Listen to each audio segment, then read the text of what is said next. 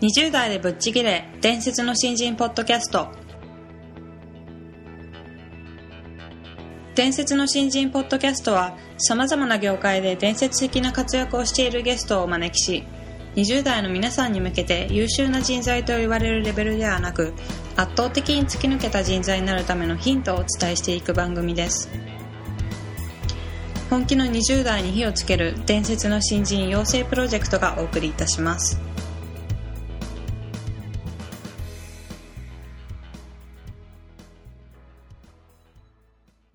皆さんこんにちは20代でぶっちぎれ伝説の新人ポッドキャストへようこそナビゲーターの戸谷香奈です伝説の新人プロジェクト小宮です。よろしくお願いします。よろしくお願いします。えー本日は前回に引き続き石黒藤夫さんにゲストとしてお越しいただいております。でえー、と今回はチャンスの引き寄せ方が違うというテーマでお話ししていただこうかと思うんですけども、おそらく石黒さんもこれまでの人生の中でうんいろいろなチャンスを手繰り寄せてきたのかなっていう、まあそうでしょうね。はい、感じがするので、ちょっとその秘密を探っていきたいなと思います。はいということでうんよろしくお願いします。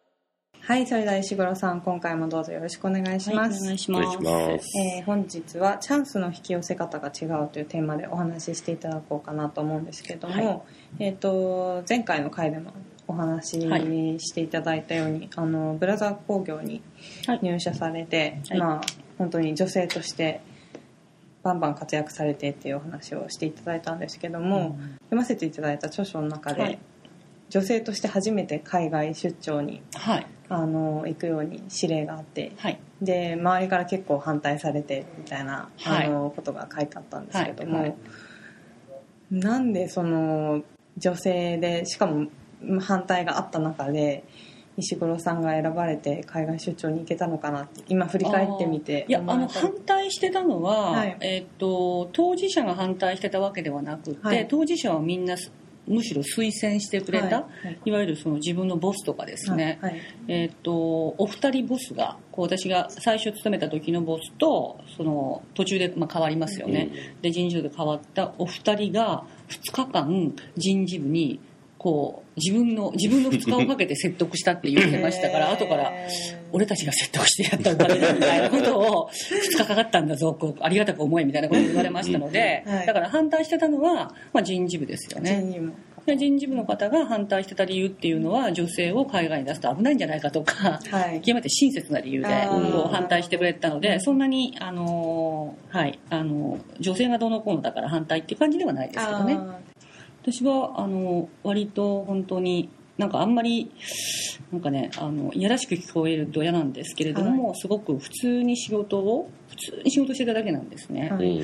でえー例えばその出張に行った時に割と普通に考えたことをはい。出張報告書で書いただけなんですよ、うんはい。でそしたらそれがこう偉い人の目に留まって、ではい。この全社会談になって、えー。でそれこそ女性だからねこんな若い女の子がはい。これ書くんだからお前らもしっかりしろみたいなことで言われたらしいんですけどでも私はすごい普通のことを考えて書いてるだけなんですよ、うん。はいなんかあの看板ちっちゃいのでもっと大きくしたらいいと思いますとかね、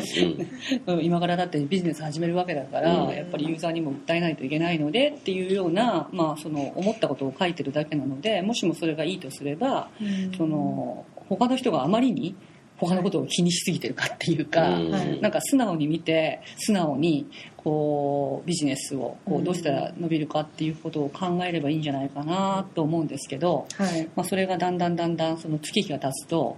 こうポジションが上になると難しくなってくるのかもしれませんね。あー わかんないですけど。う。ん。でで叱られましたけどね他の部門から。あそうなん。ですか電話とかかかってきて「お前あれ行く前に書いといたんだろ」みたいなことを言われて「いやそん。なことないですよ帰りの飛行機の中で書きました」みたいな、うん。じゃあ本当に素直にお仕事をされてたというか。私はそういう記憶しかないんですけどね20代で、まあ、どうしたら売れるかなとか、うん。どうしたらエンジニアの人とうまくできるんだろうとかはい。なんか最初あんまりうまくいかないのでおまんじゅう持ってって「お願いします」とか言ってたりしてましたけど。はい。まあ、そういうことの積み重ねでおまんじゅうの積み重ねで。あのでも本当にあのやっぱ関係が変わったのはあのやっぱり信頼ですよね、本当にこちらが、ああこの人ってなんか普段なんか喋りにくいしすごいとっつきにくいんだけど、はい。なんかそのやってくれてる仕事を見るとなんかすごくなんかやっぱりすごいエンジニアなんだなって思ったりこうすると自然に向こうもなんかおまじ持ってかなくても、はい、なんかすごくこう近寄ってきてくれるっていうか、うん、という関係がこう、まあ、その本当に心の底から信じるというか、はい、まあできないとねそれはそれでちゃんとできないですよっていうふうに言わなくちゃいけないんだけれども、はい、そういう人がいたら、えー、だからあの向こうはどちらかっていうとシャイなので、はい、こうなんかなかなか伝えにくいものがあるみたいなんですけれども、それはこちらから反対に心を開くみたいなのがあるといいんじゃないかなと。だから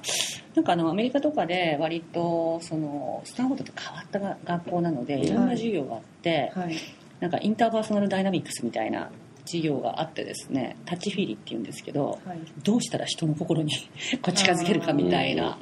で、まあ、答えは割とちゃんと思ったこと言えよみたいな感じなんですね。ああ包み隠さず、うん、でまあノーならノーと言うみたいな、うん、あのノーと言ってからきちんとなぜノーかということを話して、うん、で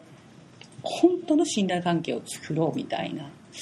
まあ、実際にねそんなことができるかどうかは分かんないんですけれども、うん、あの日本人の人には割と今からは求められるかなと思いますけどね、はい、なんか本当にあうん。の呼吸とか暗黙知の中でやってきた仕事の仕方っていうのが、あの変わっ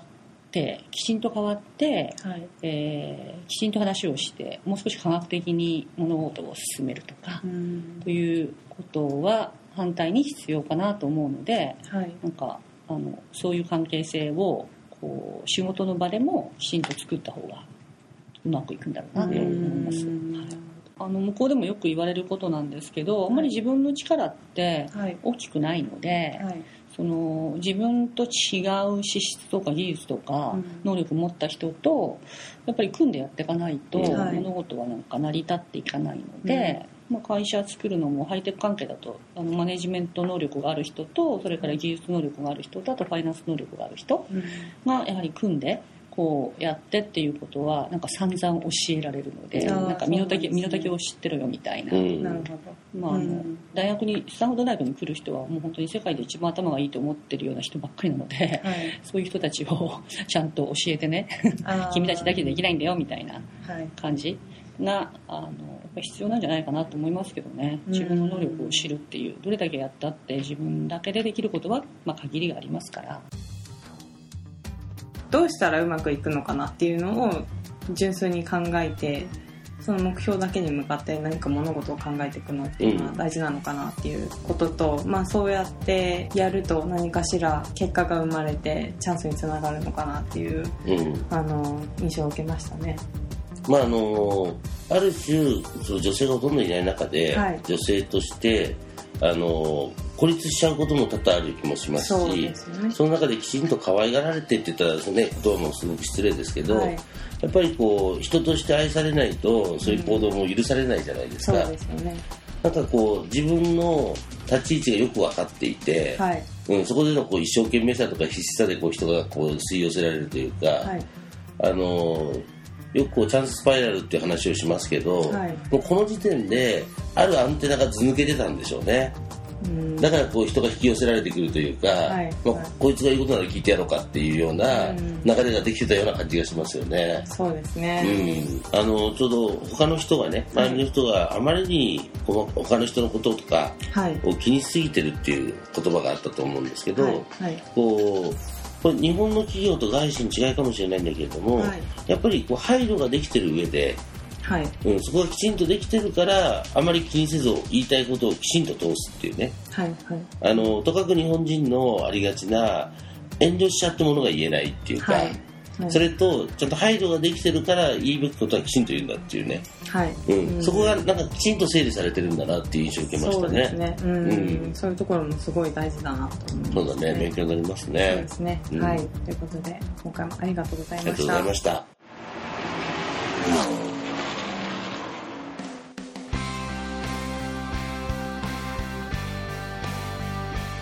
本日のトークはいかがでしたでしょうか？伝説の新人養成プロジェクトのホームページおよびに Facebook ページでは新人時代を誰よりも早く駆け抜けるためのヒントや講座情報など日々更新していますのでぜひ一度ご覧ください。検索キーワードは伝説の新人です。また集英社より出版されている伝説の新人20代でチャンスをつかみ突き抜ける人の10の違いでは20代のうちから身につけておくべき習慣について分かりやすく解説しています。ぜひ皆さんも突き抜けるための思考や行動習慣を新人時代の今にこそ自分のものにしていってくださいこの番組は伝説の新人養成プロジェクトの提供でお送りしました。